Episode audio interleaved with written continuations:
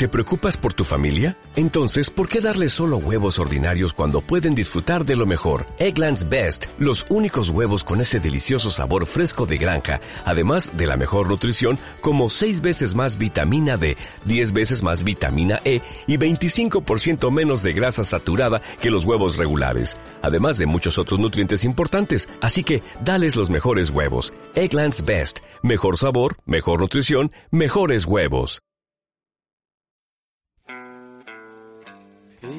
Strange when you're a stranger. Faces look ugly when you're alone. Women seem wicked when you're unwanted. Streets are uneven when you're down. When you're strange, faces come out of the. Pues estamos una semana más, que desde luego no una semana cualquiera, en vuestro podcast de cine favorito, Radio Pilón. No estamos en la Universidad de La Rioja, estamos aquí todos confinados, cada uno en nuestra casita, eh, pero estamos bien. Esperemos que todos aquellos que nos escucháis también estéis bien y sentíamos que teníamos una especie de deuda con vosotros y que ahora más que nunca teníamos que grabar el podcast para alegraros, aunque sea media horita, una hora, lo que sea que dure hoy este podcast, y compartir un poco con todos vosotros nuestro gusto por el cine y alguna cosita más, porque hoy va a ser también un día de recomendaciones. Pero como siempre, como es de buen menester, aunque estemos ahora en un momento un poco convulso, hay que mantener las composturas, la educación y hay que presentar a mis compañeros, tengo que presentar como es debido, empezando por Mandarina Clementina. Buenos días, además, Eva, esto sí que es raro, casi incluso más raro que el estar confinados, que sea decirte buenos días. Eva Rodríguez Cárdenas, ¿qué tal estás? Buenos días, José Antonio Balají Benito. Pues aquí estamos sentada al lado de la ventana para que me dé un poquito de vitamina D. Porque la C de la de C andamos sobrados. sobrados, exactamente. Y quiero todo el abecedario. Pues, Y al que escucháis eh, sonreír con esa risa inconfundible, don Poncho, el señor de las aves, David Torres Ortún, buenos días, ¿qué tal estamos? Muy buenos días. Iba a decir que realmente estamos ante un programa premium porque está todo hecho en casa, caserito casero, más casero aún. No nos podéis ver, pero estamos con las pantuflas de pezuñas de oso y, y, en fin, pijamas y de todo. Bueno, yo me he puesto, yo me he puesto camisa vaquera, además mis compañeros lo pueden ver, porque están también en, pero por, no sé, pues un poco de elegancia, ¿no? En el apocalipsis, un poco de elegancia. Y nada, vamos a empezar ya con las noticias que, como no pueden ser de otra manera, Eva, tienen mucho que ver con el contexto en el que estamos actualmente. Exactamente, porque si nosotros estamos metidos en casa, eh, todo el mundo está metido en casa. Igual no todo el mundo, no en todos los países están en el estado de alarma que estamos nosotros, pero sí que parece que ya a nivel más o menos internacional, global, se está como mínimo recomendando quedarte en tu casa. Fin. Por fin. Luego pondrán francotiradores para que se cumpla la cuarentena. Mínimo, mínimo, si no quedarte en tu casa, no juntarte mucha gente. Y claro, mmm, esto también afecta al mundo del cine, obviamente. Eh, le afecta, bueno, en muchos aspectos, pero digamos, uno de ellos es los cines están cerrados, la gente no está yendo al cine, ergo mmm, se han paralizado muchísimos estrenos porque no se puede estrenar y aunque se pudiera la gente no iba a ir a verlos, así que se están paralizando estrenos y retrasando estrenos eh, no solo de cine, sino algunos de televisión también, sobre todo porque también se están paralizando los rodajes, claro. Eh, no puedes ir al cine a ver pelis, tampoco puedes juntar a la gente para mm, rodar películas. Entonces un montón de producciones también están paralizadas y eh, bueno, aparte teniendo en cuenta también que algunos actores se ha confirmado que han dado positivo en coronavirus, entonces obviamente ellos sí que sí se tienen que estar eh, aislados, en reposo, se sabía de Tom Hanks, hace poco se sabía de Idris Elba y bueno, pues, pues vete tú a saber cuántos más, ¿no? y quizás el caso más, más preocupante que es Chuck Norris. Chuck Norris, ya sabes que es grave y preocupante cuando Chuck Norris pilla, pilla el virus, sí, sí, sí. Entonces, eh, ¿cuáles han sido o por ahora confirmadas las películas que se están retrasando o cancelando? Bueno, obviamente las más inmediatas, ya la de Un lugar tranquilo 2 ya anunciaba que, que se retrasaba, que si no le había tocado estrenarse ya le, tocaba dentro de muy poquito. Eh, Viuda Negra, es curioso porque esta película es como la última fase de la cuarentena. Sí. Cuando ya no hay civilización y tienes que sobrevivir. Sí, sí. Pero bueno, Yo a tenemos- alguno, yo alguno cuando le atacase el monstruo le diría, mira de qué te ha servido comprar toneladas de papel higiénico, socapullo. se lo tira al monstruo a la cara y lo enreda o... Y, y es como un gatito con las bolas de lana, ¿no? Y se entretiene y puedes escabullirte. Mira, no lo había pensado. Pero eso, tenemos así como títulos quizás grandes o esperados. eh, Viuda Negra de Marvel se retrasa. La nueva entrega de James Bond, después de todo lo que les ha costado eh, convencer a Daniel Craig, en plan, por favor, Daniel Craig, vuelve, sé James Bond una vez más. Y de toda la pesca y tal, pues, pues coge y te viene una pandemia y no puedes, no puedes De estrenar. De hecho fue de las primeras en retrasarse porque MGM eh, realmente era su vaca sagrada, o sea, era realmente el- la película que le podía dar más ingresos en, en todo este año. Entonces, claro, no podían arriesgar nada. Disney sí que podía arriesgar en el momento en el que se, se aplazó eh, eh, James Bond, porque Disney tiene un montón de películas y si tiene algún desplome en taquilla lo puede recuperar con las otras. Eh, lo podríamos haber visto con Onward, ¿no? Que llegó justo en el momento álgido de se está cancelando todo, pero ahora incluso Disney ya ha dicho, venga, eh, Mm. a retrasar.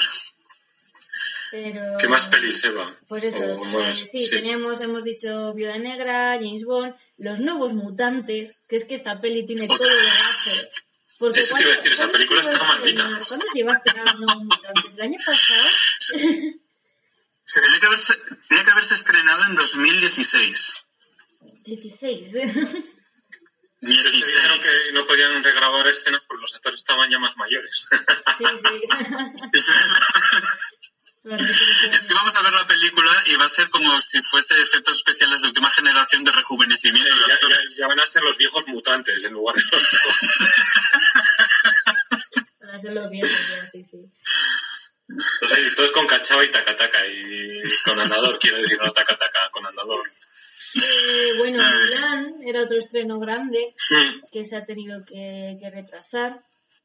Eh, bueno, Fast and Furious 9, chicos, con lo que año. Fast and Furious se va Con lo que nos gusta Fast and Furious y lo decimos en, en serio, ¿eh? No es broma. O sea, sabemos, eh, nos lo tomamos con cachondeo en plan party, pero nos gusta mucho Fast and Furious. Aquí, aquí yeah. chicos, no la ven en modo irónico, la ven a tope. Pero la, han- la han retrasado al año que viene, al 2 de abril del 21, curándose totalmente de espanto, nunca mejor dicho. Eh, pelis así un poco así reseñables. A ver, Morbius, que tampoco yo a mi Morbius la temo más que un nublado, pero bueno, la han retrasado al 7 de agosto.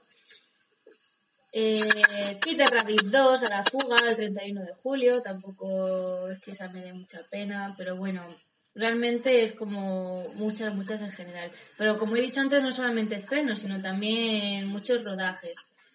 Eh, Sí. Por ejemplo, la de, de Batman, ¿no? Teníamos ya Mm. esas imágenes de Robert Pattinson, teníamos un montón de cosas y pues nada, la de Batman está ahora mismo paralizada. Salió, perdona, Eva, salió el Batmóvil. ¿Qué os pareció el diseño del Batmóvil? Mm, Ni fu ni fa, o sea, no, no recuerdo que me diera una impresión muy fuerte ni hacia un lado ni hacia el otro. Venimos del- de los tanques estos de Batman De. Superman y de Nolan, y también de Batman y Superman, que también era bastante tanque. Y Sí. ahora de repente ves ahí que parece el Impala de los hermanos Winchester de Supernatural. eh, Mitch eh, a todo gas, o sea, Mitch a todo gas, eh, con el motor por fuera, es un poco curioso todo. Pero sí, ahora está todo paralizado. Jurassic World Minion, digo Dominion, también la han paralizado. mira qué mala, ¿eh? De empezar y ya la han paralizado. ¡Qué pena más grande! Oh, no, oh. Me imagino, o sea, no lo, no lo digo a malas, pero me imagino al, a- como al entrenador o al dietista de Chris Pratt preocupándose para que durante la cuarentena no, no gane los kilos y no pierda el físico. No, porque me acuerdo que el pobre cuando estuvo grabando la segunda de Jurassic World le tenían Sí. súper controlado lo que tenía que comer y subía stories a Instagram en plan ahora me toca comer esto, me toca comer esto. Y no era mucho y se veía que el pobre se estaba tomando con humor, pero debía estar pasando más hambre que un perro chico. Yo siempre me acuerdo de en Vengadores Endgame, cuando, no en Endgame, no en, Infinity War, cuando le dicen, estás a dos emparedados de estar gordo, pues eso. Por eso, por eso. Me imagino o en casa a tope con un seguimiento online o teniendo que recuperar después de estos días, del que no lo digo solo por Chris Pratt, todos vamos a salir con 10 kilos de más, porque Salvo Chris Edward, que tiene un jardín enorme y hace ahí el ejercicio físico y levanta árboles y los vuelve a plantar, cosas así.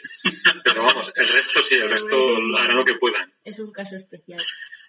De hecho, dicen que Jurassic World 3 se va a retrasar dos años por lo que decís, porque luego va a tardar un año en adelgazar. Chris, te queremos. es verdad, es verdad. También se retrasa el rodaje de Uncharted otra, peli que podríamos decir también un poco maldita. Eh, de hecho, recuerdo que el actor Mark Wolver iba a ser inicialmente Nathan Drake y ahora va a ser Victor Sullivan. Que para los que no sepan, conozcan el videojuego, David se ríe porque lo sabe. Los que no conozcan el videojuego, eh, Nathan Drake es una es de días de Indiana Jones y treintañero más o menos y Víctor Sullivan es como su mentor, un hombre de unos 60 años, y entonces Mark Wolver iba a ser Nathan Drake y ahora va a ser eh, un Sullivan joven, pero va a ser Víctor Sullivan. Esto es como decir, eh, el tío que se presentó para hacer de Frodo en El Señor de los Anillos, al final va a hacer de Gandalf. Algo así es verdad, es cierto. Y ese es el rollo. Eh, la sirenita se retrasa también que Eva se ha puesto en modo de pago. Ahora hay que pagar para desbloquear la voz de Eva. ¿No me oís? Sí, no, te oímos, no te vemos, pero te oímos. Vale, vale. Es que me Bueno, tú la oyes, yo no puedo. A ver. Ah, pues esperemos que el, audio sea bien. Ha vuelto. Es lo bueno de, de, los programas caseros que tiene pequeñas imperfecciones que lo hace todo más natural y, con personalidad. La tecnología para unas cosas ayuda, pero para otras no. ¿eh? bueno, pues a ver, ¿me oís? ¿Seguimos bien? Sí, te oímos. Sí, sí, sí, sin problema. Eh, Tranquila, dale. Bueno, esto a mí ya me da la risa, pero se retrasa el rodaje de Avatar 2 3, 4, 5, 6, 7, da la vuelta otra vez. No las vamos a ver, ¿eh? No las vamos a ver. Quería como excusa para poder justificar seis meses más de retraso o algo así, porque como esto no es serio, nadie, Avatar 2 no se la espera, o sea, ni está ni se la espera. Es que nos da igual, Cameron, joder, haz Alita 2 y deja Avatar en paz. Pero es que no, no, dale, David. No, buen, buen comentario, buen comentario. Me, me gustaría ver Alita 2, la verdad. No la verán nuestros ojos, eso sí que me da pena. Eh, iba a decir que lo peor de todo es que me imagino a James Cameron eh, regodeándose y diciendo, bien, toma, puedo hacer otro upgrade, otra, otra mejora en el motor gráfico para que los eh, CGI sean todavía mejor, porque ha llegado ya a tal grado de obsesión con la tecnología que yo creo que hasta le estará contento. Sí. Pero sí, es que es de Pero claro, no pueden avanzar mucho si están todos en cuarentena. Ya. Porque son trabajos en equipo y son eh, un montón de ordenadores en, no recuerdo si era programación en paralelo o algo así, no, no, recuerdo, pero necesitas estar en oficina todos junticos ahí. Salvo que seas precisamente mencionando esto, Robert Rodríguez, para los que no sepan, eh, o sea, sí sé que todo el mundo sabe qué director es, que es el de Abierto hasta el amanecer y toda la trilogía, no, trilogía, no, recuerdo, o del mariachi, de Desperado. Y mm, el tío eh, con las... ¿Os acordáis de las Spy Kids? Las Sí. Bueno, pues aunque os puedan parecer peores o tal, eh, él las escribía, las producía, las dirigía, las eh, fotografiaba, las montaba, o sea, se encargaba de todo. Debe tener una especie de sótano pero que, o sea, gigantesco y debe tener eh, un montón de tecnología ahí metida, millones de eh, metidos, y él se lo y se lo come todo. Imagino que con Alita y estando Cameron no por el nivel de producción, pero las Spy Kids se las hizo él solo, prácticamente. El tío es un currante, que parece que es el típico tío que se toma dos cervezas y dice, soy director de cine. Pero no, no, el tío es un cañero, es, es un cañero, o sea, el tío no para de currar. Lo digo que si hay alguien que podría hacer películas solo es Rodríguez en su casa. Es lo que quería decir. El único que sigue produciendo pelis en este momento. Eh, Misión Imposible 7. También Ah, esa me ha dolido, sí. Mm, Bueno, así Tom Cruise se puede recuperar de la última que se haya hecho, rodando todo. Sí, podrá, tendrá tiempo para comer muchas placentas y así recuperarse del todo y mantenerse joven para cuando retomen el del rodaje. cuando has dicho eso me he imaginado a Tom Cruise como si fuese Bubu en Dragon Ball. Yo me lo he imaginado como la despensa de, del resplandor, esa despensa gigante que a todos nos vendría muy bien para la época de confinamiento. Y Tom Cruise con un montón de placentas enlatadas, embotadas, eh, cerradas en- así al vacío como si fuese charcutería. Y las va sacando cada, cada X tiempo. Y bueno, también se retrasa um, otra de las nuevas películas de Marvel de la nueva fase, que sería Sanchi y la leyenda de los Diez Anillos. Eh, pues todo, todo se ve retrasado, todo el calendario. Por cierto, por cierto, y los que queremos a Keanu Reeves, eh, Matrix 4 también se... Habían empezado el rodaje, la, una de las hermanas Wachowski, porque la otra ya no está en el proyecto, y han tenido que, que pararlo. Mm. Pero es curioso, eh, Matrix 4 casi que te da esta alegría que se haya atrasado, porque no me da buenas, vi- buenas vibraciones. Quiero equivocarme que sea una buena peli, pero... Y, Yo estoy intrigado, no sé lo que van a hacer después de cómo acabó la saga. Y bueno, muy por encima, como he comentado, series que también se van a ver retrasadas porque el rodaje se ha tenido que suspender o retrasar. Tenemos The Witcher, tenemos El Señor de los Anillos, Halcón y el Soldado de Invierno, WandaVision, Loki, vamos, todas las de Marvel de, de Disney, El Cuento de la Criada, Flash, Batwoman, Supergirl, Superman y Lois, Anatomía de Grey, ay, por favor. Sobrenatural también la habían parado, o sea, casi Es casi como podría con la, con, con huelga de guionistas. Sí, sí, pero una cosa, eh, si sigue habiendo problemas en verano, eh, sí que va a haber muchos problemas en cuanto a series y películas, porque verano es los, los meses de verano son los más productivos a la hora de, de rodar. O sea, mm, espero que esto acabe antes de verano, porque si no, de verdad, igual hay atrasos de dos años perfectamente. Pues siempre nos quedará eh, recuperar en Blu-ray Ultra HD 4K Cats, eh, que tiene que tener ya el estreno, el estreno inminente. Por cierto, fueron los Razzie hace poco, ya sé que a nadie le interesa, eh, yo el primero, pero debió de arrasar. Eso digo, que Cass debió de llevarse, si no todos, casi todos. De venga, todos para mí. Todos los ratos. Se dio el cante, ¿no? Sí. Pero no me parece justo que a Cass le hayan dado la de, mejo- la de peor película, porque no me parece peor película. Habéis estado para la Hellboy. Pues, pues, pues antes se la doy a Hellboy que a Cass. Hostia, Hellboy es muy mala, ¿eh? Pero muy, o sea, es agresivamente mala, es, o sea, es, es un insulto directamente ver eso y dices, ah, que esperas que me crea todo esto. No, no. No. Pero bueno, y por hablar de otra cosa que no tenga que ver con, con el tema y fingir un poco de normalidad, eh, vamos a hablar de Spider-Man 3, que por suerte es una peli que yo creo que todavía no había empezado ni producción ni nada, porque todavía le falta mucho, ¿vale? Eh, pero bueno, bien, ya vimos que al final Sony y Disney consiguieron hacer las paces, por lo menos lo justo para hacer la tercera parte del Trepamuros y que podamos tener pues otra trilogía que luego se acabe y echarla de menos y discutir sobre cuál es la mejor de todas. y bueno, aún falta mucho. Eh, bueno, su estreno estaba programado para el 2021, ya veremos si se mantiene todo y tal.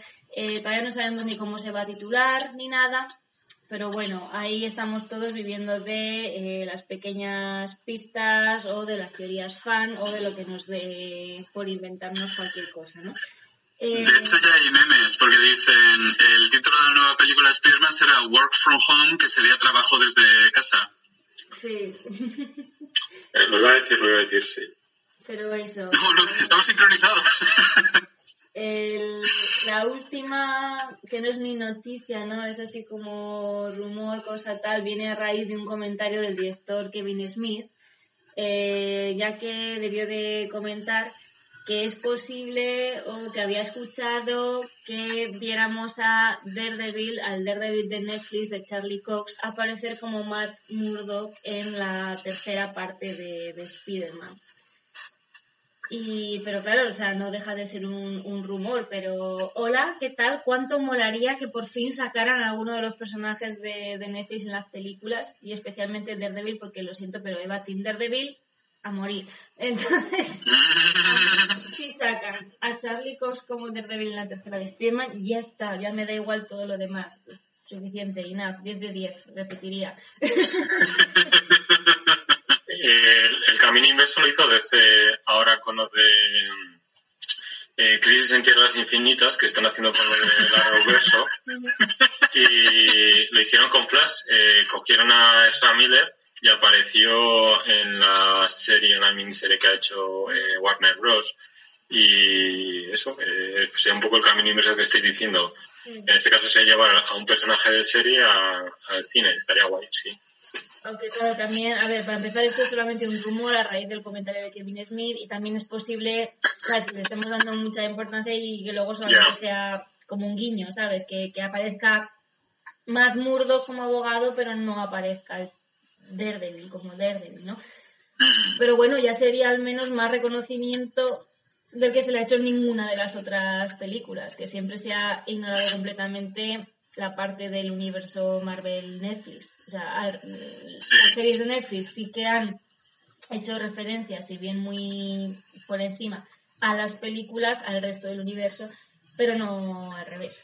Si bien ya sabemos que cuando se fue a hacer Infinity War realmente se consideró la posibilidad de incluir a, a los de Netflix, pero bueno, bastante movida era meter a todos los personajes de todas las películas como para haber metido también a los, a los de las series. Pero bueno, habría estado guay. Soñar es bonito. Pero... Sí. Pero bueno, José, Bien, todo lo esto es todo lo que ha dado de sí. Bueno, hay más noticias, pero estas han sido las más destacadas. Y vamos a seguir en este caso con la taquilla, si quedáis, por favor. Money, money, money, money, money, money, money, money, money, money, money, money. There is no money. Bueno, como siempre recordados que los datos que os ofrecemos corresponden al fin de semana pasado, esto es del 13 al 15 de marzo. En el caso de la taquilla estadounidense es a través del Box Office Moyo. Eh, Moyo no puede venir. Está en casa en cuarentena. Está en casa en cuarentena. y en el caso de España del Ministerio de, de Educación y Cultura. Es que están un poco liados, tampoco pueden venir a roncar. Sí, ¿verdad? Están muy liados. Eh, en, el, caso de que estadounidense, bueno, es evidente que las cifras eh, reflejan el estado en el que estamos, por eso mismo creo que tenía sentido hacer la taquilla. En tercera posición tenemos I Still Believe, es una historia real de, nos cuenta la historia real de la estrella cristiana. Recordemos que estamos ahora en época previa a Semana Santa y que en Estados Unidos los canales cristianos aprovechan para lanzar producciones que como casi siempre les resulta rentables. Eh, son muy discursivas, eh, te sueltan el sermón de turno, pero evidentemente tienen sus fieles seguidores, nunca mejor dicho, y, funcionan. Y en este caso, decía eh, la estrella cristiana Jeremy Camp, profundiza, nos dice la sinopsis, en un episodio concreto de su vida donde amor y pérdida se dan de la mano, dejándose así un alito a la esperanza y que pone a prueba su fe, lo que pasa en estas películas. Normalmente cuando comento estas películas me entra un poco la risa floja con las críticas porque suelen ser de muestra y destrucción. Pero en este caso, como la película no ha tenido oportunidad apenas de estrenarse y no hay críticas eh, tan apenas, pues no podemos decir si es buena, mala o regular a nivel para el público. La crítica eh, de cine la, la destroza. Eh, en segunda posición tenemos eh, Shoot, el estreno que se estrenaba con rozando los 10 millones, la última película de Vin Diesel para su lucimiento, o no, eh, recomiendo y mucho eh, ver en YouTube la crítica que le hace el Oblogio, porque no tiene desperdicio, como todas las que le hace, y donde le pega un buen repaso al personaje. Ha habido gente a la que le ha gustado, que han dicho que dentro que es una tontería, al menos entretiene, pero ha habido muchos otros a los que no les ha hecho ninguna gracia. Eh, lleva 24 millones en, en, todo el mundo y poco más va a recaudar. De hecho, se está planteando el pasarla a streaming para que se pueda ver más gente. Yo creo que sería una oportunidad para todas estas películas eh, que tienen pinta de ser un poco mal, malurrias, eh, que las pueda ver más gente. O sea, que igual hasta les sale rentable. Porque luego igual si gusta en algún canal de estos, pues igual se animan a hacer una secuela y hasta les va mejor. Eh, por cierto... Una actividad muy interesante, estando ahora encerrado, es ver pelis malísimas con amigos por conferencia y reírse un rato. Así que pues, es un nicho. Pues, pues y, y, tomando el, y, y, tomando el alcohol desinfectante mientras la ves. y secándote las lágrimas con papel higiénico, ¿verdad? Que hay mucho. Eh, 4,9 y en IMDB y 44 Metacritic para Blue Suit, o sea que yo creo que deja un poco eh, evidencia en la película que, con la que estamos hablando.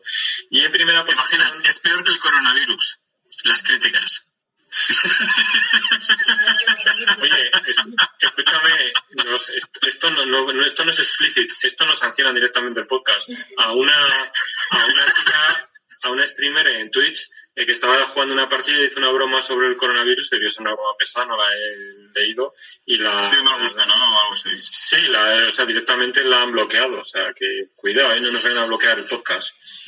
Eh, Retiro lo dicho, eh, directamente en el programa sin que me caiga aquí una denuncia online. No, tienes que hacer, David, la, la disculpa esta farsa de si es que he ofendido a alguien, porque yo creo que no te he dado motivo, eh, les pido perdón a esos ofendiditos, eh, pero que sepáis que no estoy de acuerdo, pero pido perdón. En plan, eh, yo hice bien, pero como vosotros sois tan tonticos que os ofendéis por todo, voy a hacer como que me disculpo, pero en verdad no. Eso es lo que suelen hacer ese tipo de gente con este discurso. Eso es. En primera posición eh, se estrenaba, bueno, es, ha sido su segunda semana, eh, Onward, la última película de Pixar, que a nosotros generaba muchas dudas, pero que ha debido gustar. Eh, el caso es que, por desgracia, dime, David. Iba a comentar, ¿es Onward o Backward?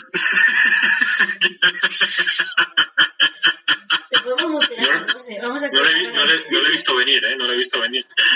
No, no, a todo el mundo le ha gustado.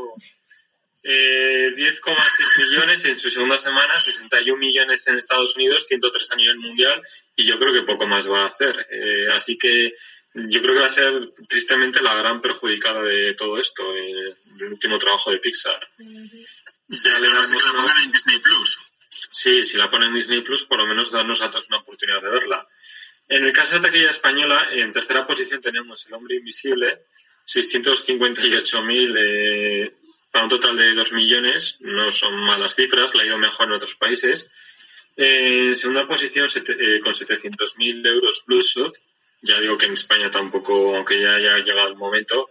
Y eh, en primera posición, Onward con un millón y medio. Por cierto, las cifras que doy de España no son del fin de semana pasado, sino de hace dos, porque el fin de semana pasado ya no se podía ir al cine. Lo, lo matizo para que no quede ninguna duda al respecto. De hecho, la semana pasada solo se podía el viernes y si el cine iba a un tercio de capacidad y ya el sábado fue como, venga, todos a casa, que esto no, no. Y hablando de cine o de no cine, vamos a hacer ya nuestra crítica de, cine, en este caso es de Gentleman, Los Señores de la Mafia. Estuvimos hace ya tres semanas, puede ser, que estuvimos viéndola. Sí. Sí, ¿verdad? Sí. Eh, aprovechamos para mandar un saludo muy fuerte a todas las personas que trabajan en cines y infantes, en todos cines en realidad, eh, porque yo creo que están a ver perjudicados precisamente ellos por esto, pero en particular a, al Big Alfredo y a todos sus chicos y chicas eh, que nos tratan siempre de, lujo, de maravilla de primera y bueno, que tardaremos unas semanas o no sé cuánto tiempo, no voy a decir nada, pero que nos volveremos a ver seguro y volveremos a disfrutar de las películas en vuestro cine y nada, que, eso, que no me enrolle más. Eva, si tenemos ya preparado, vamos a poner de Gentleman, Los Señores de la Mafia. Sí, a ver. Bien, no pasa nada. El último trabajo de Guy Ritchie. Obvio, por otro lado. Eh. Na, na, na, na. Vamos allá. Quiero que juegues conmigo, Ray. No quiero jugar, Fletcher. Por favor. No. Te he dicho que juegues ¿Se nos está escuchando? Vale. Genial. Mm. Eh, no sé, no, no, eh, vosotros escucháis algo. Bueno, se está no escuchando, nada. pero da igual, chicos, dadle porque... Bien, bueno, pues eh, nada, lo dejamos, no importa. Eh, ¿Puedo hacer un resumen del tráiler? de pseudo directo. ¿Puedo hacer un resumen del tráiler? sí, dale, dale. Mm, Name. Mira, de verdad. Eh, pido disculpas por el y también por lo que acaba de hacer David como responsable del podcast. A ver, escribe y dirige Guy Ritchie, director de Snatch eh, o Aladdin también. Eh, tiene pelis buenas, pelis no tan buenas, ¿verdad? Eh, en cuanto a la sinopsis, tenemos a Mickey Pearson, es un capo de la droga de origen estadounidense, pero ya afincado completamente medio, medio inglés, medio londinense. Es Matthew McConaughey, eh, quiere, bueno, el personaje de Mike Pearson, Mickey Pearson, perdón, quiere retirarse a una vida más plácida con su esposa Rosalina, interpretada por la actriz eh, Michelle Dockery, que hemos visto, lo que hemos podido ver en Downton Abbey y eh, para tal fin pretende vender su imperio de, de, droga, de la magia, a un multimillonario, también norteamericano como él, y lo que tras una reunión que se antoja productiva eh, van a empezar a surgir problemas en forma de chinos arribistas, de judokas canis en chándal, y todo, pues eh, eso sí, con todos exquisitamente bien vestidos, incluso la gente que va en chándal va muy elegante en chándal, o sea, podrías ir a una boda con los chándals que llevan y las alpas que llevan. Eh, el reparto, eh, aparte del propio Matthew McConaughey, pues están por ahí eh, actores de sobra conocidos y muy buenos actores como Hugh Grant, eh, Charlie Hammond o Corin Farrell. Y sin más, Eva, ¿qué nos ha parecido? ¿Qué te ha parecido de Gentleman? Pues a mí me gustó mucho porque por fin, y me, me sorprendió para bien y me, me confortó, Guy Ritchie vuelve un poquito al Guy Ritchie más de los orígenes. Eh, no llega a alcanzar el, el nivel de algunas de sus películas anteriores, como tú has mencionado, Snacks, Cerdos y Diamantes o Rock and Rolla, por ejemplo, pero, pero vuelve, se acerca un poco más a eso, que yo creo que es lo que se le da bien y donde él destaca más. Porque realmente las últimas películas que había hecho, por ejemplo, a ver, Aladdin era un encargo. Y pues dentro del encargo ni tan mal, aunque ya comentamos que había alguna cosa bastante terrible. Y la del Rey Arturo era terrible, punto, y ya está. Yo no puedo con esta La película. por donde la cogieras. O sea, tenías a Charlie Hunnam, tenías a Jude Law, tenías todo cosas que podían ser muy guays y le quedó una chupa. No sé, es como que se le subió a la cabeza el Hollywood, el, ahí, el gran budget o lo que fuera, el presupuesto, y pero le salió una chupa. Eh, ¿Sabes? Que luego tiene otras pelis más rollo como Sherlock Holmes que siguen estando muy bien y le sigues viendo el toquecito Richie y tal. Pero no, volvemos un poquito a lo que decía, pues a los orígenes, a las historias más así, pues como de mafiosos, eh, trapicheantes londinenses y tal. Y, y si no tiene ese nivel, lo que digo, como de, de enredo, complicación, que, que podían tener las primeras y que tanto gusta, eh, sí que tiene pues eso, ese tono gamberro, macarra, pero muy elegante a la vez. Y bueno, algo de enredo te da y un poquito de lío entre los personajes, si bien no tanto. Y yo la verdad es que la disfruté mucho. Disfruté de pues, ese humor que tiene, de notar pues cosas muy características de- del director, en su manera de, de grabar, o algunas técnicas que usa y tal. Y la verdad es que me parece que Charlie Hunnam, Hugh Grant, Matthew McConaughey, yo creo que todos están, están muy bien y da gusto verlos en, en pantalla. De los actores que aparecen muy poco están estelares, como por ejemplo Colin Farrell. Colin Farrell está divertidísimo. Es que Colin Farrell tiene una vis cómica que se ha explotado muy poco, pienso yo. Es verdad, es verdad. Cuando es divertido es hilarante. hilarante, perdón, hilarante, hilarante, hila, hila mucho. Además, Eva la pudo ver en, en versión doblada y en versión original. La verdad es que versión original siempre gana algún punto.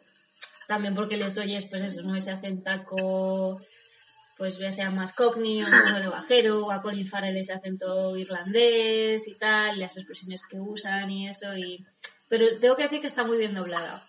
y que algunos chistecillos, chascarrillos los han traducido muy bien. Sobre todo lo comentaba porque al ser una película tan sumamente inglesa, cuando tienes a, uno de los personajes principales, no decir el principal, que viene de América, también ves el contraste del extranjero, ¿no? Intentando hacer negocio en, en Inglaterra. Entonces, es bastante curioso ya directamente, pues, los pequeños detalles que te puede dar la, versión original. Aunque lo dicho, eh, el doblaje, yo cuando la vi dije, qué maravilla. Y las bromas y todo eso está muy bien traducido, eso es una gozada. Pues, Pues- poco puedo añadir respecto a lo que ha dicho Eva. Sí. Eh, Yo creo que es una película que mm, lo pasé muy bien con ella, eh, sobre todo eh, pasado el primer acto ya era como, uh, esto está subiendo en interés, en camberrismo, en peripecia, y el humor se está volviendo mmm, cremosete del bueno. La crema de la crema. Yo no, eh, por ponerle un pero, eh, y un poco a colación con lo que decías del, después del primer acto, creo que la película eh, al principio es verdad, luego te va explicando todo, pero yo tardé un poco en ubicarme porque hay muchos personajes eh, y entonces la película funciona en realidad también como un flashback, hay una escena inicial que no es el inicio de la película, entonces la película remonta, que es un recurso narrativo muy válido y bueno y funciona y funciona, suele funcionar bien cuando lo hace bien. Pero la película yo a mí me, me pasa un poco que la vi un poco de más eh, compleja y Ujú. una historia en el fondo muy simple, muy sencilla y me costó un poco entrar, pero una vez que ya entré la disfruté. Yo creo que es un poco lo que dices tú, David. Ya en la segunda mitad ya me quedo avanzando y ya sabes quién es quién y qué pretende cada uno, ya la disfrutas eh, completamente. Eh, Es que ta- también es típico del director, ¿no? El hecho de que te dé muchísima información, sobre todo al principio, pero en esta era incluso mucho más evidente. Los primeros 20 minutos yo estaba así, alucinado. Por favor, ¿a dónde vamos a llegar?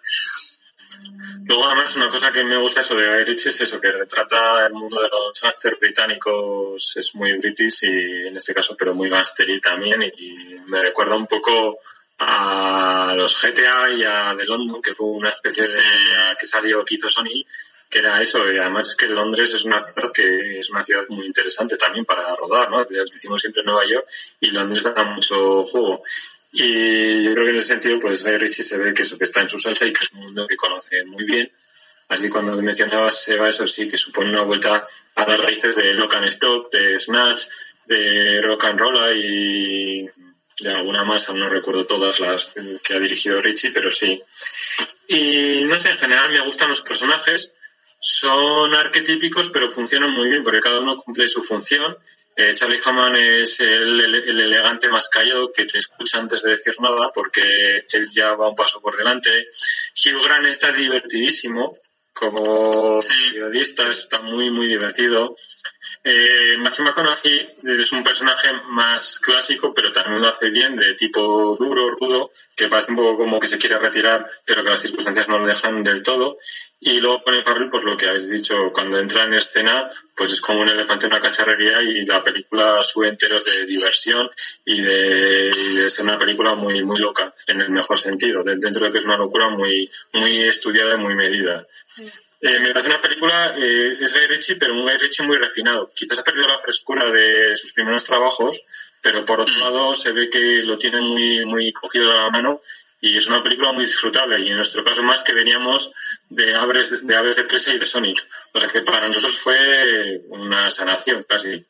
Desde luego, porque llevamos una época de vacas flacas importante. Eh, no sé si queréis decir algo más o pasamos ya a las notas. Pues yo le pongo un 8. Yo le pongo un 7,3. Yo le iba a haber puesto un 7.25, pero como van tan elegantes todos, lo voy a subir a 7.5. no, eso es broma, ¿eh? mi nota es un 7.5, sí. Y nada, con esto cerramos ya el apartado de crítica. Y ahora vamos a pasar a una cosa que creemos que viene muy a cuento eh, para estos días, que es haceros recomendaciones. De todo tipo, de toda condición, así que yo no sé quién quiere empezar. Eh, David, empiezas tú, Eva, a mí me da igual. Que empiece David, que al pobre no, no ha tenido estreno. Venga, pues vale, David, recomiéndanos. Pues últimamente he empezado a ver la quinta temporada de Better Call Saul y, y es una delicia. Además, después de haber visto el año pasado El Camino, dices, a nivel técnico es que son muy parejas. Y dices, ¿qué es película, qué es serie? Ya, ya, ya quitando el metraje ya, ya no lo sabes porque a, a nivel técnico es, es idéntico. Pero no es lo que destaca en, en la serie en cuanto a los niveles de producción, sino realmente al guion, a la dirección y a los actores, que me parece extraordinaria. Si habéis seguido la serie, pues veréis que, que es que no solo se mantiene, sino que incluso va subiendo en cuanto a calidad.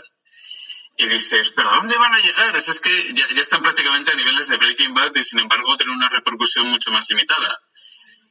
Y, y es una pena, es una pena que casi casi parezca una serie de nicho cuando tiene tantísimo que ofrecer y si dejas que la serie vaya dejando sus pozos, luego al final es apasionante seguir cada uno de los, de los episodios y, y tienes de todo. O sea, si te gusta eh, el mundo de los abogados, los pequeños vacíos legales que hay en el sistema judicial de Estados Unidos o cómo eh, Saul Goodman puede explotar a niveles casi que llevan a la locura determinados puntos para ganar un caso o también la acción ¿no? que hay entre los las, las bandas de, de narcotraficantes y todo esto y por favor Mike Mike es el personajazo que es que me encanta es, es una auténtica delicia. Y obviamente no puedo adelantar nada del argumento porque sería un spoiler spoilers importantes ya en quinta temporada.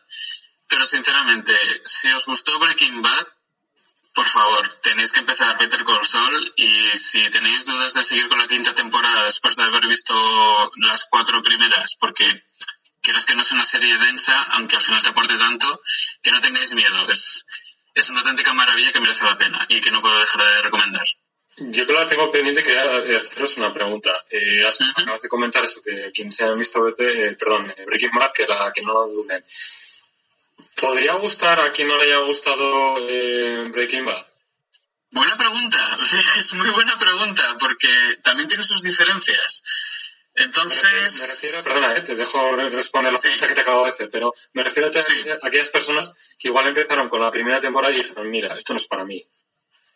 si la gente que dejó Breaking Bad porque consideraba que era demasiado densa y lenta y pausada y que deja que todo se cueza, eh, se- bueno, se, se cueza a fuego lento, Better Call Saul la van a odiar. Porque requiere una paciencia y requiere que, por ejemplo, en la primera temporada necesitas tres, cuatro episodios que no son especialmente divertidos, pero que son esenciales en el sentido de que te van dando tanta información que luego van a desarrollar y, van a hilar todo muy bien para que luego los siguientes episodios realmente sean una delicia. Entonces, claro, si en Breaking Bad se aburren con el primer episodio, que he visto mucha gente que no ha visto Breaking Bad solo por el primer episodio, que dicen, sí, al principio está muy bien, pero luego me aburro porque hay mucho silencio, o sea, hay mucho subtexto que, que, a mí me aburre y es como, bueno, pues, pues entonces Better Call Saul no es para ti.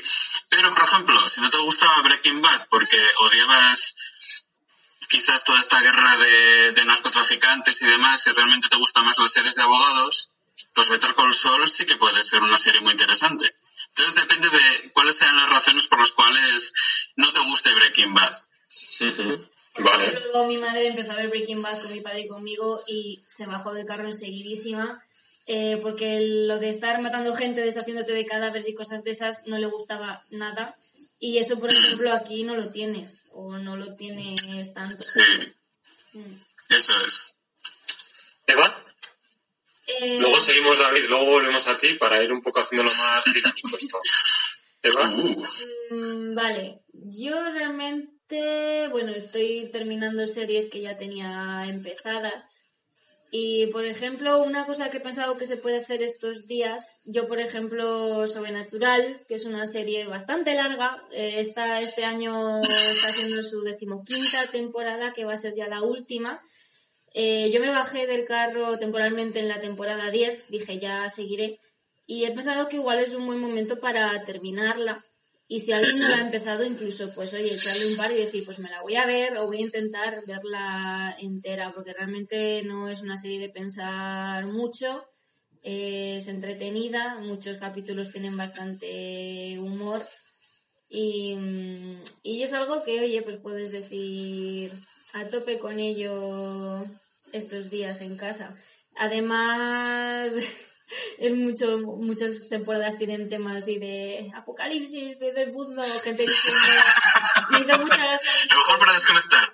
Me hizo mucha gracia porque, claro, han cancelado también el rodaje de, de Sobrenatural hasta nuevo aviso y ponía alguien en Twitter, gracias CW, que es el canal donde se hace Sobrenatural, por, por haber dejado a, a los protas libres para que lidien con este apocalipsis que estamos teniendo ahora mismo y así una vez que ya lo arreglen, pues seguimos, seguimos grabando. ¿Cómo? Eh, ¿Es especial de, de Sobrenatural sobre el coronavirus? Eh, eh, ¿En serio?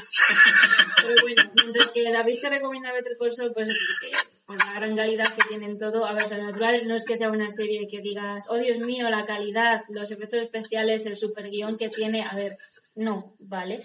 O sea, está, pero es una serie que la ves pues porque disfrutas los personajes, la historia, te lo pasas bien y si realmente te gustan este tipo de series, historias y tal, que ya sabes que los efectos no van a ser muy buenos, que el guion muchas veces a ver, son 15 puñeteras temporadas, ¿vale? Sobre dos hermanos cazando cosas, salvando a gente, negocio familiar, o sea, da para lo que da pero, pero de verdad que es, que es muy entretenido y, oye, pues un rato que estás pensando en, en otra cosa y me gustaría ponerme a ello y estos días pues terminarla.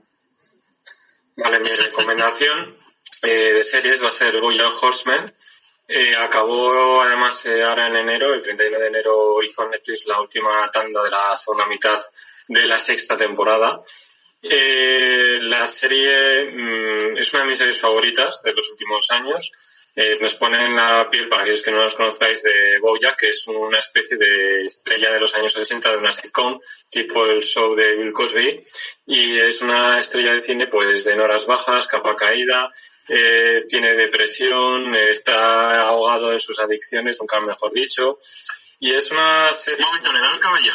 Le da el caballo, efectivamente. Es una serie muy, muy curiosa, bueno, lo he dicho, es una serie de animación con pre- personajes antropomorfizados, no me lo pides que lo repita, eh, y podemos ver eso, eh, cómo eh, coexisten, eh, yo qué sé, el caso de Bojack, es un hombre caballo, con otros personajes que igual es una mujer gato o cosas así, con humanos y tal.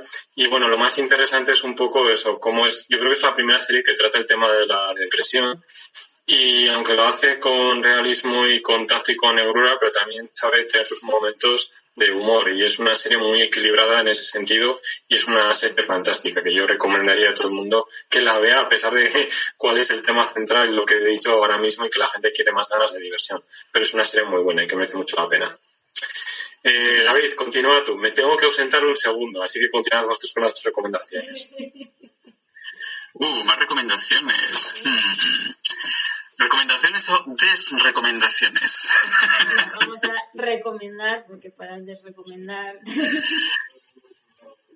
También es verdad, también es verdad. Bueno, hace poco eh, volví a ver una película que me encanta del estudio Ghibli, de hecho una de las últimas películas, por no decir la última que ya estaba dentro del estudio Ghibli en plan sano, que es, eh, creo que era un recuerdo de Marnie, en inglés era When Marnie Was There, y es una película muy interesante porque cuando empiezas a verla, tú ya empiezas a, prever por dónde va a ir los tiros. Y dices, "Uf, qué topicazo, porque han financiado esta peli, ya sabemos por dónde va a ir, porque es básicamente un adolescente pues que tiene depresión, no encaja y empieza a imaginarse pues a una amiga imaginaria. Imaginarse una amiga imaginaria. Aquí riqueza del vocabulario a tope. Es como, eh, soy como Trump.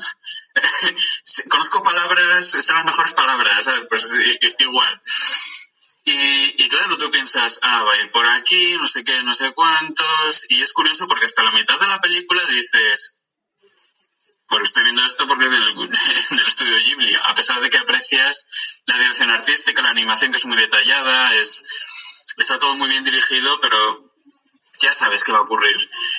Y no, te engañan del todo. Porque a partir de lo que es el ecuador de la película, empieza a cambiar el engranaje de lo que tú creías que estabas viendo y gana una riqueza monumental y lo que te parecía anodino al final es fascinante y al final ya te destroza el corazón. No es el nivel de de la noche de las... O sea, la... Ay, la cruz... Eso es. No es a ese nivel que, te hunde la vida, no. Pero sí que es cierto que como conectes, eh, eh, viene bien la cuarentena, porque no te pueden ver llorar. Sinceramente. Pero es una historia preciosa, muy dura, muy triste, pero también hay un, un poquito de esperanza y, y es muy sorprendente. Muy, muy, muy sorprendente y una película fantástica, así que no puedo dejar de recomendarla. Y si sois fans de la animación japonesa, pues ni lo dudéis. Yo, a ver, no es película, pero siguiendo un poco en series, también recomiendo, recomiendo mucho Sherlock de la BBC. Porque Uh. además cada episodio son como 90 minutos o así, así que puedes tomarte cada episodio como si fuera una película. Iba a decir como una película corta, pero tampoco, una película normal. Eh, y es una serie cortita porque son cuatro temporadas de tres episodios cada uno, eh, más un especial de Navidad. Pero bueno, lo dicho, siendo cada episodio hora y media, pues tenéis para, para un ratito. Y es que es genial. O sea, es la BBC, es Benedict Cumberbatch y Martin Freeman, es inglés súper británico, si la veis en la original. Y realmente, o sea, son- es una producción muy buena.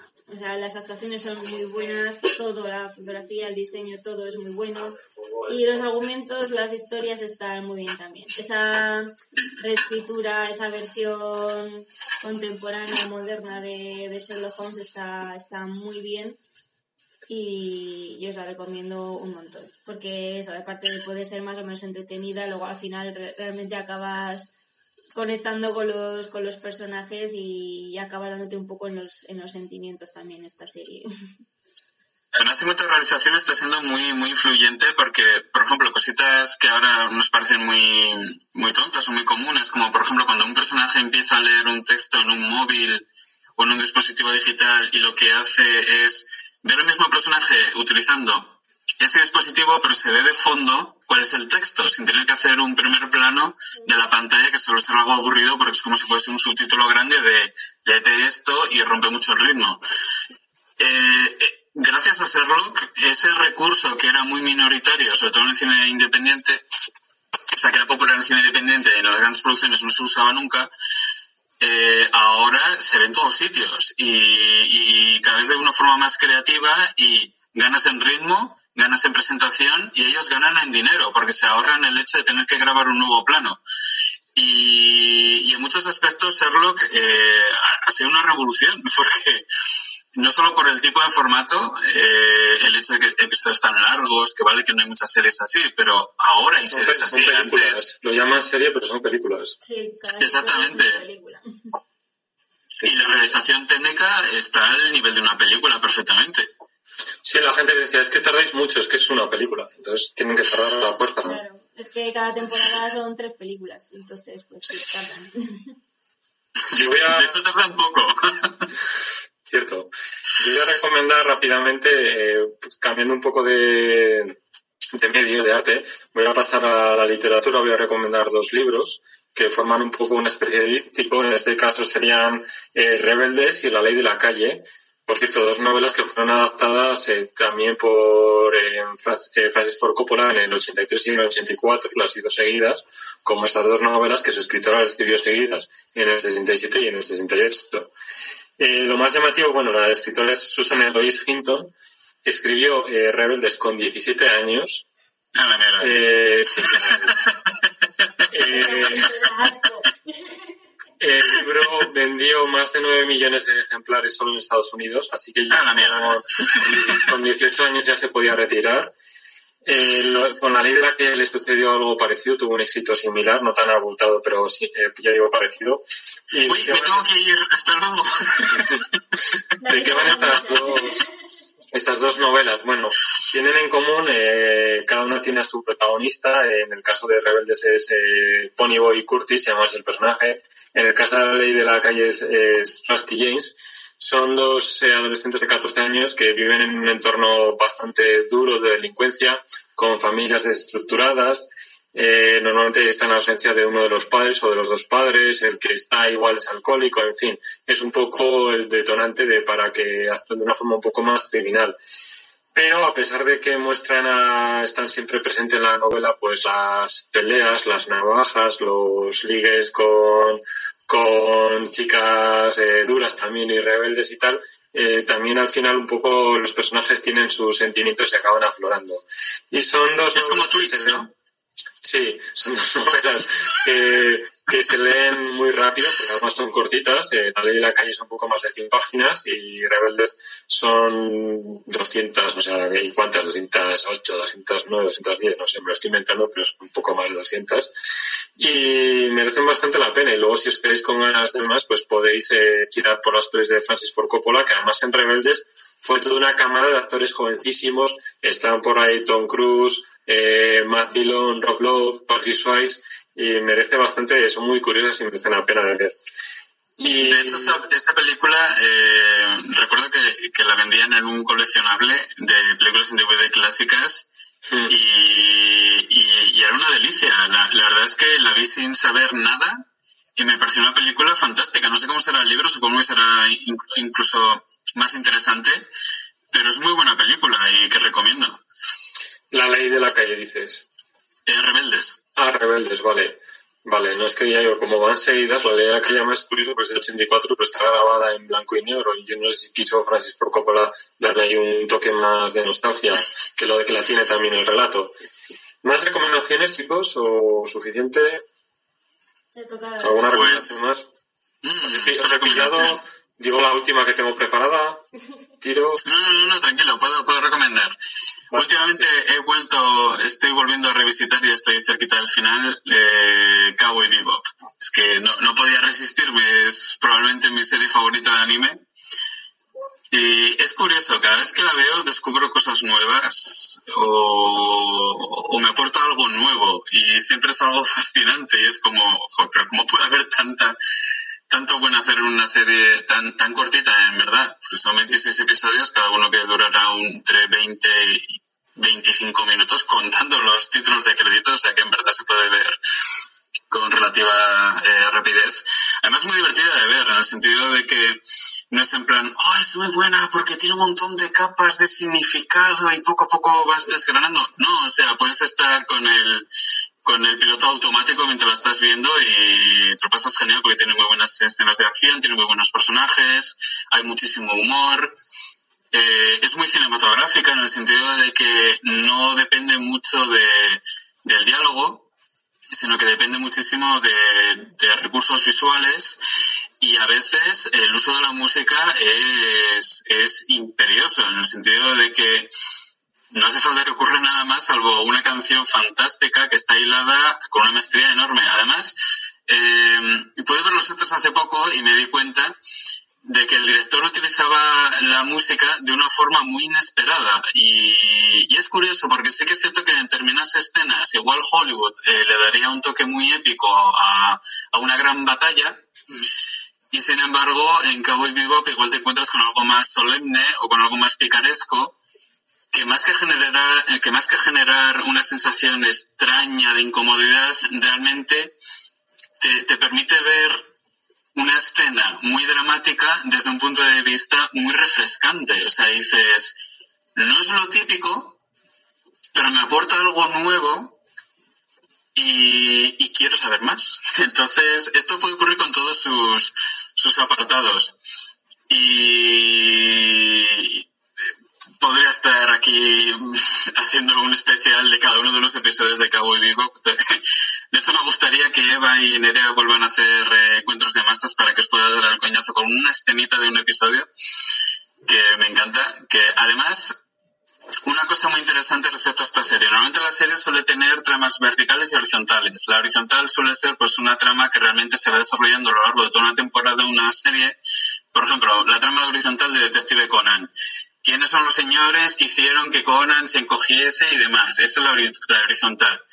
Y las verticales son pues las, las tramas eh, autoconclusivas de cada episodio. Entonces Cowboy Bebop es así. Es casi todo vertical. Entonces realmente te puedes ver casi todos los episodios, no todos, pero casi todos, de forma individual y disfrutarlo por lo que es, sin introducción de personajes, que la tiene y es fantástica. Es que tiene mucho valor. Y, y, y una escena que me gustaría hablar en el futuro en la universidad es de, de puro terror. Y, y es acojonante porque una de las grandes virtudes de la serie es la música o, o- o cosas muy reconocibles que aquí no están. Y sin embargo funciona a un nivel extraordinario y que no puedo dejar de recomendar. Para todos aquellos que os hagáis premium tendréis la versión extendida donde David se extiende con cada uno de los 26 capítulos. Más o menos. Eh, yo por acabar ya, eh, simplemente recomendar un videojuego. También estos días estamos... ¡Pobre Eva, te la has saltado! ¡Bú! No, pero he preguntado, he preguntado a Eva, ¿tú tienes alguna recomendación más? Eh, ¿Puedo recomendar más o podemos...? Ah, vale, no, no, pues adelante Eva, no, no. no Pobre mandarina, por favor. O sea, No, no, si es lo más pero- dulce de este programa. Cuando, cuando he preguntado, ha habido silencio, digo, pues no sé, no... Dale, Eva, adelante. Eh, bueno, por recomendar algo de, de lectura yo también, o sorpresa, voy a recomendar algo de Neil Gaiman. Eh, pero es un buen momento si queréis para leeros Sandman, si no lo habéis hecho ya. Porque es realmente lo que catapultó a Neil Gaiman a la fama como escritor, en este caso como guionista de, de cómics. Y bueno, la historia principal son 10 tomos, normalmente en su formato normal, si no contamos los omnibus y todos estos tomos gordos que están sacando ahora. Eh, y realmente es que es una pasada. Si catapultó a Gaiman a la fama fue por algo y es que es un cómic de una calidad impresionante. Eh, bueno, yo creo que aquí no hace falta que argumentemos que, que el cómic es un medio legítimo y literatura tanto como puede ser una novela, una obra de teatro o la poesía.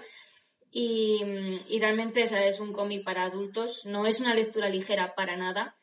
Eh, es una lectura que te exige mucho como lector, o sea, tienes, tiene sus capas de significado, tiene su simbolismo, tiene sus referencias a otras obras, a los clásicos, entre sí, entre los propios capítulos, igual dentro de cuatro tomos te van a hacer referencia a algo que, que le hicieron, que comentaron en el, en el pasado. Y mm, obviamente lo puedes leer y quedarte solamente con la capa más externa, pero, pero hay mucho, hay mucho ahí de donde sacar.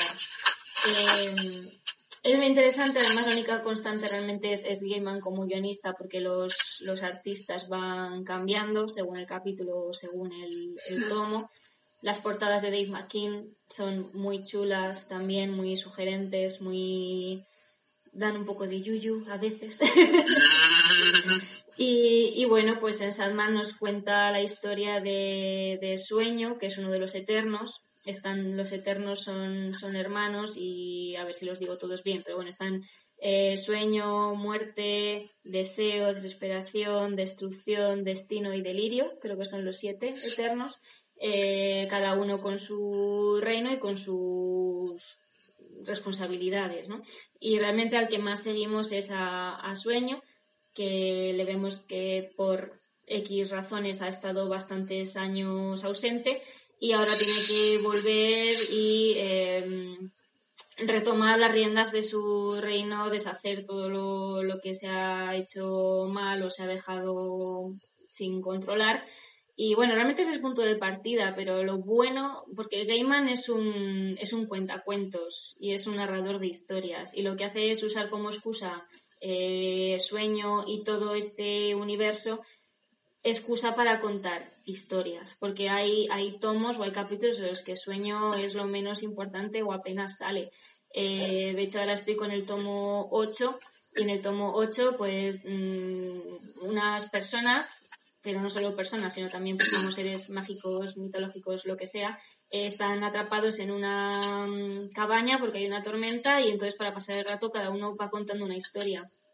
Y es Gaiman contándote historias en el mundo que quiera, en el momento que quiera, con los personajes que, quiera.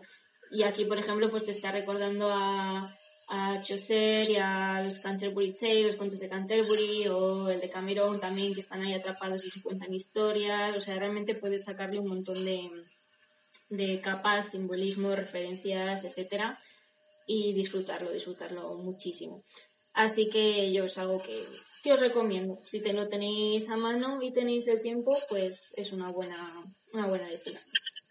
De hecho, eh, es, es interesante leerlo antes de que haga Netflix la serie. También. Pero luego decir, ¿pero qué hacéis? Para poder de ofenderte. la serie, exactamente. Exacto, que siempre es divertido. Sí.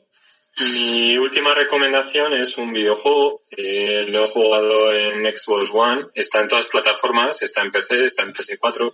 No está en Nintendo Switch, es la única excepción. Pero bueno, es un juego que está muy bien. El título es en inglés, así que allá voy. Eh, A Tale of Plague Innocence. No sé si lo he pronunciado bien. Sí, sí. he hecho lo que buenamente he podido, como siempre con el inglés.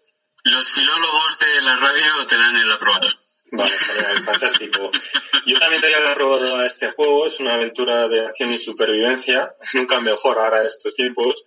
Eh, por, A desconectar gente, eso es. por el estudio, por un estudio francés llamado, eh, llamado perdona, Sobo Studio. El juego fue publicado en mayo. No, no, José, José, es en, si el estudio es francés tienes que hacerlo con acento francés, si no, no funciona.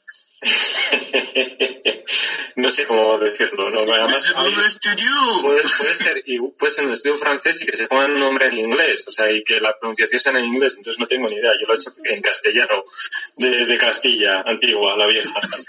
Eh, decía que el juego se estrenó en mayo de 2019, no lo pude jugar hasta ahora. Y la verdad es que me ha sorprendido para bien. Eh, está ambientado en la Francia del siglo XIV, en la Francia de la peste bubónica, de la peste negra y de la, Inquisición. Eh, qué alegría, de verdad, y ¿eh? además coincidiendo con la guerra de los 100 años que enfrentó a ingleses y franceses en esta guerra de 113 años concretamente.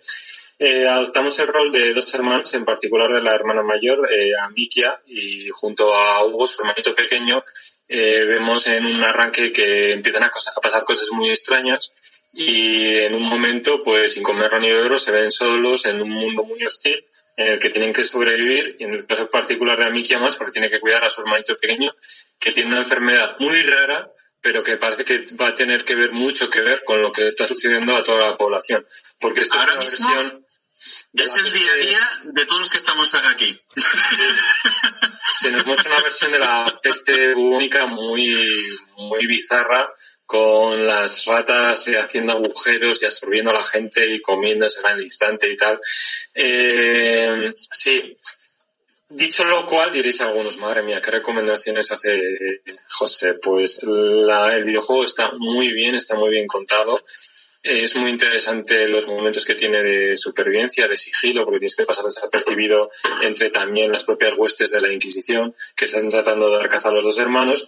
Y lo recomiendo porque precisamente es un videojuego en el que las cosas se ponen muy mal y al final hay esperanza. Y sobre todo hay esperanza cuando las personas se quieren y se ayudan.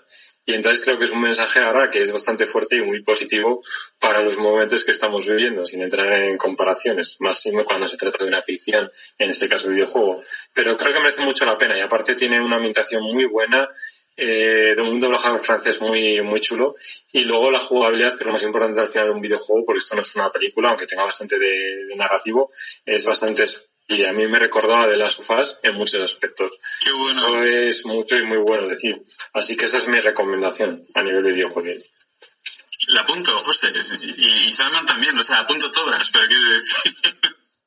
Bien, Porque tenía dudas de este juego, no sabía y demás, pero ahora que nos has dado la bendición, pues ya es como, ya no hay o sea, no es, no es muy largo, son unas 8 o 10 horas de juegos que tampoco vas a estar muy agobiado jugándolo. Que también se agradece, porque después de 80 en Death Stranding está hasta las narices ya de, de. Pues, salvo que tengáis alguna recomendación más, yo creo que podemos ir ya bajando la verja virtual, en este caso. Sí.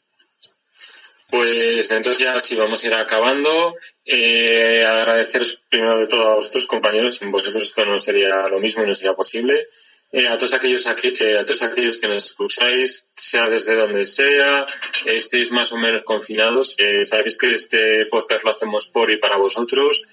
No nos vemos en el momento en el cine, pero nos vemos en plataformas donde sea o no sé, disfrutad de todo, de la literatura, de escribir, de escribir también, hacer cosas productivas. Es un momento para, no sé, meteros con un idioma o con un instrumento o cualquier otra cosa que os motive y no sé, creo que también tienes punto a hacer un poquito retos pequeños cada día que te, que te inspiren un poco, no simplemente estar pasivo viendo películas, que por otro lado es una cosa muy guay, que recomendamos siempre aquí.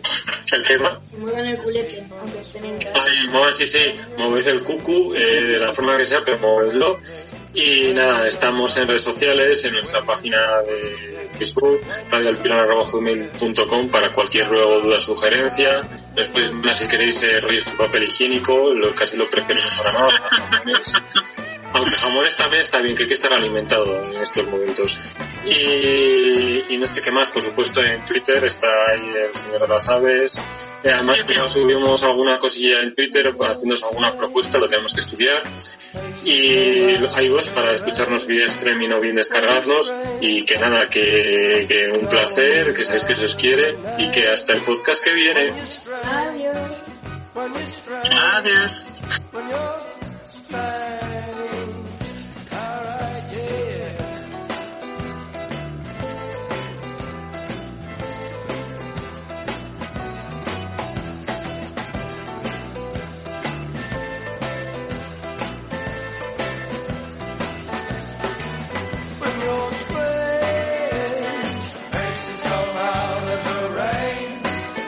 En Sherwin Williams somos tu compa, tu pana, tu socio, pero sobre todo somos tu aliado, con más de 6.000 representantes para atenderte en tu idioma y beneficios para contratistas que encontrarás en aliadopro.com. En Sherwin Williams somos el aliado del PRO.